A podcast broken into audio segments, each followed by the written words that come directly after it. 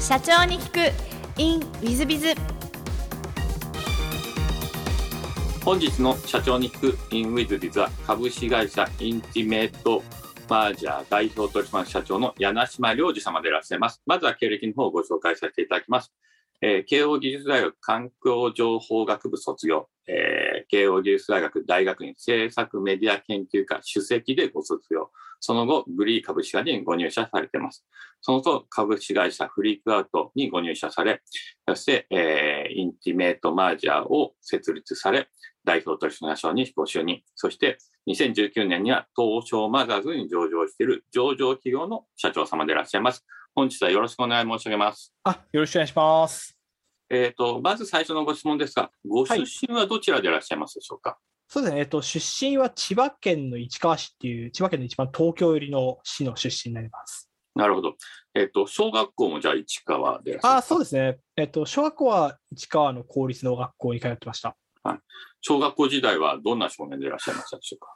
いや、そうですね。まあ、小学校時代の記憶っていうところでいくと、ちょっとパラパラとしかないんですけれども、なんか、えっ、と、なんか最近思い出したこととして、なん小学校の時から、なんかいろんなものを工夫して作るのが好きな人だったなっていうところがあって、なんか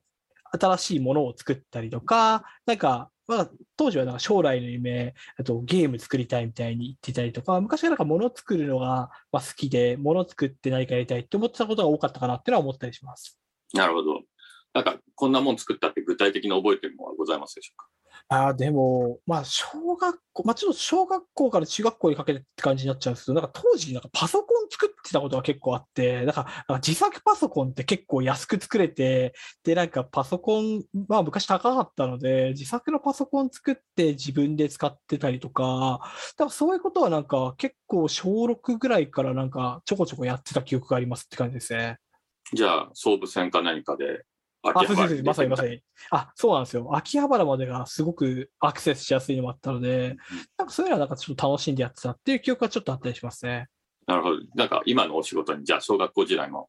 あの、ご経験が、おつ、つながってらっしゃるわけですか？いや、そうなんですよ、そうなんですよ。なんか結構、なんか振り返ってみると、なんかいろいろ変わったかなと思いながらも、なんか、なんか根っこはもう変わらずに人生歩んでるなと思うことが多いですね。なるほど。ありがとうございます。はい。中学校時代のなんか思い出とかございますでしょうか？まあそうですね。まあ中学校時代の時は、なんか、そのなんか物作ったりするのの延長線上で、学校内で、まああまりよろしくないんですけど、だいろんなものを売ってたなっていう感覚が ありまして、だからテストの予想問題をパソコンで打ち出して、あのみんなに配ってたりとか、かそれ以外にも、なんか、あの、みんなが買いたいものを、なんか仕入れてきて、ロッカーで売るみたいなことをやっていて、あんまりよろしくないんですけど、なんかそういうことをなんか中学校、高校の時はやってて、いや、先生からしたらすごい嫌な学生だったんじゃないかなと思ったりすることはありますね。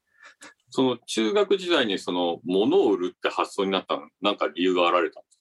いや、何なんですかね。なんか、あの、別になんかすごいお金がなかったとか、ハングリーだったっていう感じよりは、なんか人に対して必要なものを提供したりとか、それが自分でしかできないことだったりすると結構面白くて、なんか、よくよく考えてみたら、テストの予想問題を、それこそ1枚の印刷の10円ぐらいで、あの1、1ページ売っててって、まあ、自分からするとテストの点数が相対的に下がる可能性があるし、だから別になんか10円が欲しかったわけじゃなかったんですけど、ただなんかみんながこういったものがあると喜んでくれるんじゃないかとか、こういったものが欲しいんじゃないかって、そこに対してそのテストの予想問題をこう作ると効率的なんじゃないかみたいなところを、だか考えて実行するのがとても好きだったって、まあそれもなんか小学校の時ちょっと近いですけど、で、子供だったっていうことがなんか結構、自分では当たり前にしてたんですけど、なんか、あ変なやつだったよねって、なんか小学、あ中学校とかの同級生によく言われるって感じですね。じゃあなんかあの、中学時代から根っからの商売人でいらっしゃったみたいな。そうですね。なんか物を作るのが好きで、物をみんなに使ってもらうのがすごい好きだっていうのはあるかもしれないですね。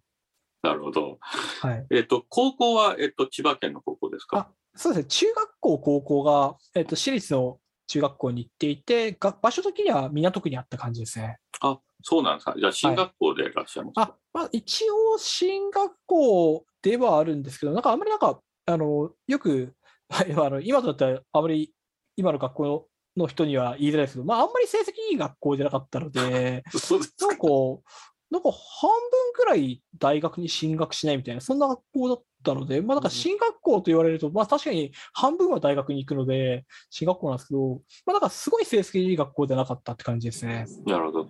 高校時代のなんかこう、やったこととか思い出とかございますでしょうか？はい、でもまあ中高一貫だったので、まあ高校の時も同じようなことやってはいたんですけども、なんか高校生の時は、なんかと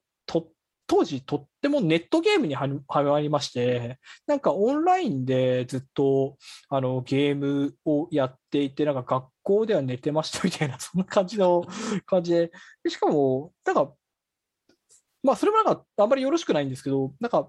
となんか当時のネットゲームって結構、そのネットゲームの世界にずっといて、なんかそこの世界になんか、あの、なんか入り浸ってる人みたいなのが多かったので、なんかそういう人たちとなんかいろんな話をしながら、あの、ゲーム内でいろいろとなんか知識をつけていたってことをやってましたね。なんか、変な話なんですけど、そのゲーム内で、そのオークションみたいな仕組みがあったんですけど、なんか、そのゲーム内で使う回復アイテムは、は、あの、木曜日に仕入れて、土曜日に売ると高く売れて、そのゲーム内通貨がいっぱい手に入るみたいな、まあ、要は回復アイテムって、あの社会人の人が土日にに休みにどっか強い敵を倒すために仕入れるみたいなことをやっていたりするので、あ、なんかここで需要と供給ってすごい重要なんだなみたいなところで、あの木曜日にかけて供給が肩になって、土曜日に向けて需要が増えて、結果、そこの価格の差分でゲーム内通貨が手に入るんだよとか、なんかゲーム内のの仕組みだと、ゲームって税金っていう仕組みがないので、ゲームの中は、あの、基本的には敵を倒すとお金が落ちて税金がないから、インフレ率は必ずプラスだから、あの、ゲームの中のお金っていうのは常に物に投機しなきゃいけないんだっていうことを教えてくれる、そういう賢い人たちが周りにいて、なので、なんか結構すごい、あの資本主義みたいなことをゲーム内で教えてもらったっていうのが、なんか高校時代に、まあ、結果としてすごいいい経験だったなっていう、そんなことをやってたりしました。だから今の会社のあのデータ分析とかそういうのにつながる、そうです、すごいそうです。そういうことをもうあのそうなんですよ。高校の時からお考えだったというか、そうなんです、そうなんですよ。なんか、エクセル使って、そのなんか、登記したお金をどうやって回収してるかみたいなの作ってたりとか、価格予測したりとかっていうのは、なんか高校ぐらいの時からやってたので、なんか結構、なんすかね、なんか、場面は違えど、そういうことをやっていたっていうことをやってました。じゃあもうある意味小中高で商売の訓練を全部したぐらいの感じでいらっしゃそう、もう全然勉強はできなかったですけど、なんかそういうことをやってましたね。周りのお友達は不思議がってらっしゃいませんでしたか？いや、だから自分としては 思ってなかったですけど、最近よく聞くと、なんか、ああ、お前は不思議なやつだったっていうのを先生からも、なんか友達からも言われて、で、なんかすごく、あの、高校としては、だからまず慶応に行くとかも珍しかったですし、まあだからその社長やってる人とかもほとんどいないんですけど、なんか、だからお前だと不思議じゃないよねみたいなことをよく言われるので、なんか多分不思議な人だったんだと思います。もうなんか小中高から社長になるべくして社長になったという柳島社長様でいらっしゃいますけども そんな感じですね。はい。あの慶応大学を選ばれた理由は何かございましたでしょうか、そうですね。なんかそれも結構、あのーまあ、今、ご縁で選ばせていただいていて、まあ、結果として、なんかあんまり勉強しなかったので大学浪人してて、で、なんか、さっき言って感じで数学とか統計得意だったんで、なんかそういう世界に行ってもいいし、なんか他の理系のことやってもいいかなと思ってた中で、実はなんか、あの、うちの兄の同級生で、えっと、慶応の環境情報とか SFC に通ってた人がいて、なんかその人がすごい大学が楽しいとか SFC ってのはすごい楽しい場所だっていうのを言っていたので、あ、なんか楽しそうだなっていうところで、しかもその人はゲームをめちゃめちゃよくやってた人なんで、なんかこの人もなんか自分とすごい近いことを高校時代やってた人だから、自分も行くと楽しいのかなと思って受けたら、なんかたまたま運よく受かって、で、それであの慶応の SFC に行くっていうことになったって感じですね。なるほどありがとうございますなんか慶応時代大学時代のあの思い出とかやってたことってはい何,、何をやってらっしゃったかなってごあの覚えてらっしゃるああ、そうですね。大学時代は、なんかその高校までのところと、なんか僕としてはすごい変わったなって感覚があるんですけど、多分今から話す話、あんま変わったなって感じにもしかしたら聞こえないんですけど、あの、大学1年生の時は結局そのご縁があった兄の同級生の人と一緒に会社ををやることになって、あの、人としては今、次元っていう上場企業の社長をやってる平尾っていう人が兄貴の同級生で、小学校時代からの知り合いで、なんか大学に行ったら出くわしたんで、だからちょっと面白そうだから、僕使える場所があったら使ってみてくださいって言って一緒に会社をやることになったっていうのが大学時代の1、2年生ぐらいでやってたことっていう感じですかね。じゃあ、あの、次元の平尾社長のとご一緒に会社そ創業をあそうですそうです大学時代からやったというあ。そうです、そうです。やりました、やりました。当時の会社は、その次元そのものですか？あ、いや、次元とはちょっと違う業態で、なんかソーシャルネットワーキングサービスというか、なんか、えっと、OB 訪問のプラットフォームみたいなのをを作っていて、それを、えっと、まあ、ビジネスプランコンテストみたいなのに出して、で、結果として、えっと、まあ、それを事業化した。そんな感じですね。うんあのその平尾社長とやり取りしてる時のあの平尾社長とはどんな感じでいらっしゃいましたでしょうか？まあ、でももう本当ちっちゃい頃からの知り合いなので、なんか、社長と、なんか、部下っていう感じというよりは、なんか友達っていう感じですし、まあ、今も、えっと、個人的に、とまあ、上場後とかも含めて、あの、まあ、相談したりとか、まあ、上場前からも事業について相談したりとか、そういったこと結構やってたりするので、なんか、あの、すごい、だからまあ、それもラッキーな感じですけど、すごい身近にいる経営者みたいな感じで、身近にいる経営者が、だから上場してて、上場を経験しててみたいなところは、すごい、まあ、運が良かったなって思うことが多いですね。なるほど。ちょっとリスナーの皆様にあのご説明しますと、次元さんって上場している企業様でいらっしゃいます。平尾社長、大変有名なあー社長様でいらっしゃいますので、それがあの、えーある意味友達関係ああ、で兄の友達で、そうだからまあ、すごいい運運勢ですよね。や、いや、運が本当にいいなってよく思うことが多くて、このうちの実家とかにも泊まったこととかもありましたし、っていうぐらい。いの近しい人だったんで、なんか、意外と、なんか、それが、なんかすごい、会社をやるとか、なんか周りに経営者が、えっと、まあ、家族とか両親とか兄とか経営者とかそういうわけじゃ全然ないんですけど、なんか経営者っていうのがすごいなんか遠くて自分と近くない存在だみたいな感覚が昔からなかったりはしますって感じですね。なるほど。その大学時代やってた、その、平尾社長とやってた会社は、結局途中で辞めてらっしゃるんですあ、そうですね。ちょっと途中で、えっと、辞めてしまったところと、あと、やっぱりなんか、えっと、まあ、その SFC に通いながらとか、まあ、もともとものづくりが好きだったところもあって、で、ただ当時は僕、プログラミングとか全然できなかったので、なんかもっとものづくりができるようになりたいなっていうのがあって、大学3年生以降は、まあ、結構今に近いようなデータ分析のプログラム書いたりとか、まあ、データを解析して何かさ、ものを作るとか、そういったようなことをするようになったっていう感じですね。なるほど、ありがとうございます。えっと、その後、慶応大学の大学院にお進みになっていらっしゃいます。ここで制作メディア研究科ということで、こちらにお進みになった理由というのは何かございますでしょうか？そうですね、ちょうど、えっと、当時、僕自身が、その慶応の湘南、えっと、SFC 自体は、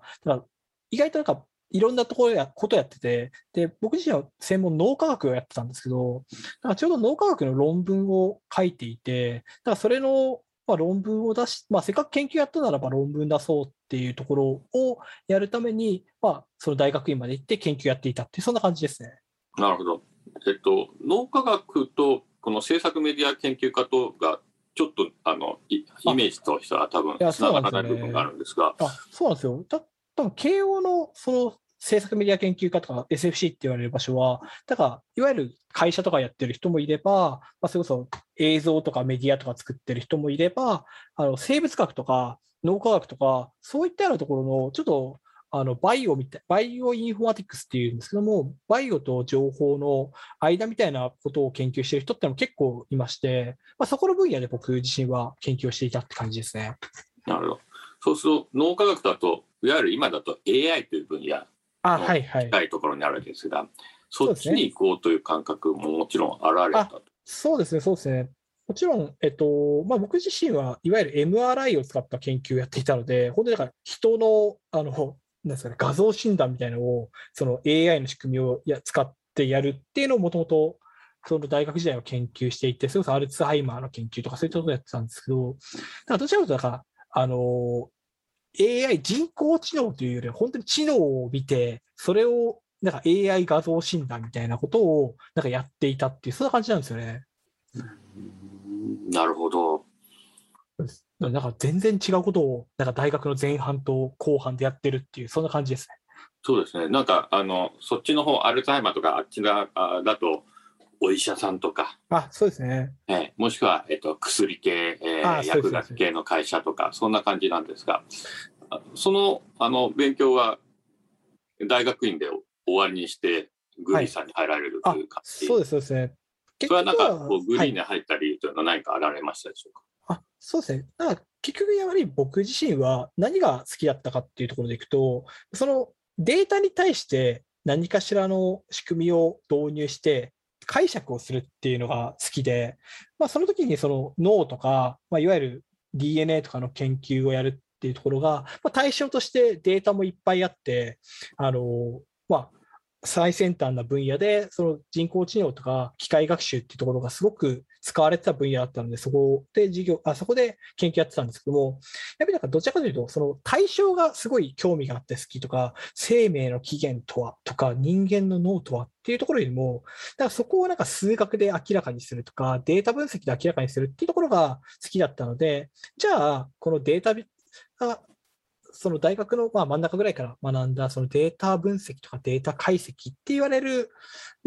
その知識を、だビジネスにも使えるかどうかとか、まあ、いろんな場所で使える可能性を広げていこうっていうところを考えて、まあ、もともと、えっと、IT 系の会社って、まあ、ログがいっぱい出てきて、データがいっぱいあって、その中から、あの、人から聞かずにデータを見て解釈してアクションを取っていくってことをやっていたりするので、まあ、じゃあそういった人の動きをデータとして取れて、それに対して何かしらのビジネスを作っていく会社に勤めようってところで、グリっていう会社にま拾っていただいて、えっと、行くことになったって感じですね。なるほど。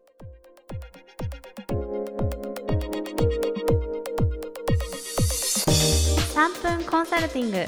i z b が社長の悩みを解決本日の3分コンサルティングは K 様個人事業主でコンサルティングをやってらっしゃるそうです、えー、私は都内でコンサルティングを営んでおります。新規取り先を見つけるために名刺交換会などに出ておりましたがコロナ禍で、えー、感謝が激減、えー、最近は再開するところも出ておりますが以前のようにはなっていません。そこでビジネスマッチングアプリを利用して営業しようと考えましたが実際に営業で活用できるのでしょうか。ウィズビズさんは最近ビズオンを出されており幾人ものマッチングを成立させていると聞きました。どのようにすればアプリで効率よく営業できるのかお教えいただければ幸いです。ありがとうございます、えー、ビズオンというのはですね2021年の5月4月かにスタートさせ5月からスタートさせ、えー、4月に10日5月にスタートが正しいですね、えー、もう、えーこの今日収録これ10月に収録してますが約5ヶ月ぐらいで3万マッチングぐらいしております。でこの前ですねある交流会他社の交流会でお会いしたらビズオン使ってるよ新谷さんと言われまして大変嬉しいお話で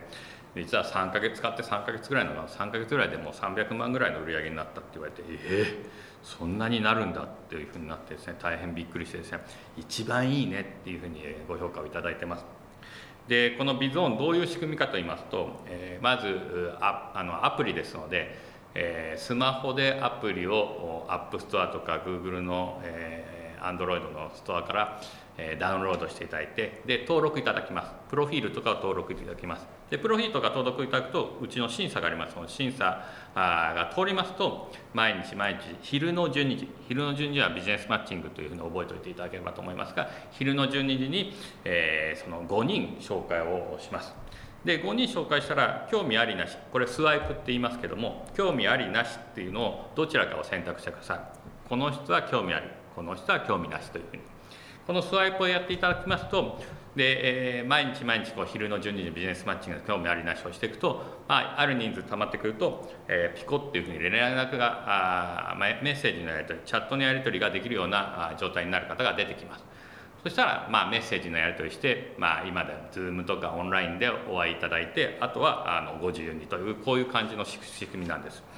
えー、ですので完全にこれ無料なんで、えー、そのお客さんからその300万稼いだお客さんから有料化しないでねって言われましたがまだ有料化するつもりもないですし、えー、もし有料化したとしても違う仕組みで有料化しますのでご安心いただきたいと思うんですが、えー、完全な無料でできますので営業としては使っていただくのはいいんじゃないかな。えー、いわゆるコンサルティング業でいらっしゃいますので、えー、そのお客さんもコンサルティングに近い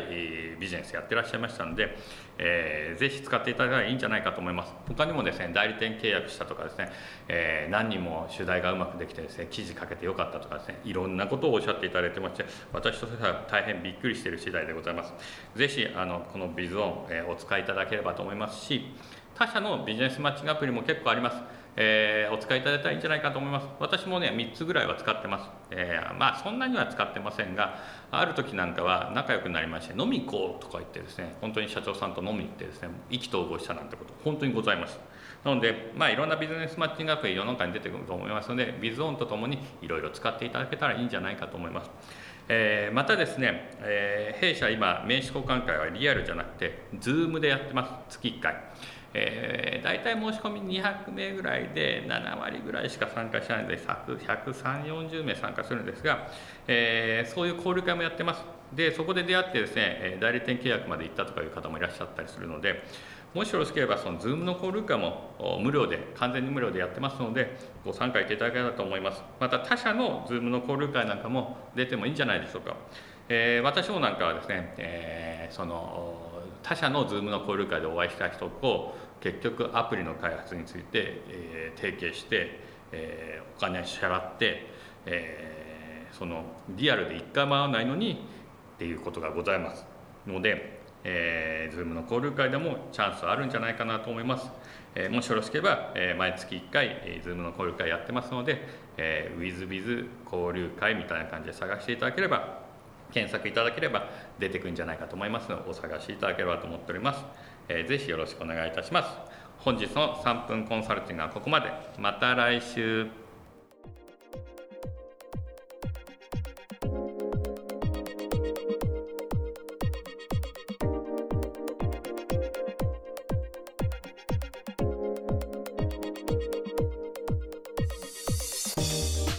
本日も社長に聞く InWithBiz をお聞きくださり誠にありがとうございました、え、この番組は2017年1月から毎週配信を続けております。これまでにたくさんの成功社長成功経営者のインタビューをお届けしてまいりました。その内容はすべてテキスト化いたしまして私ども WizBiz が運営するウェブサイト経営ノートでも閲覧いただけるようにしております。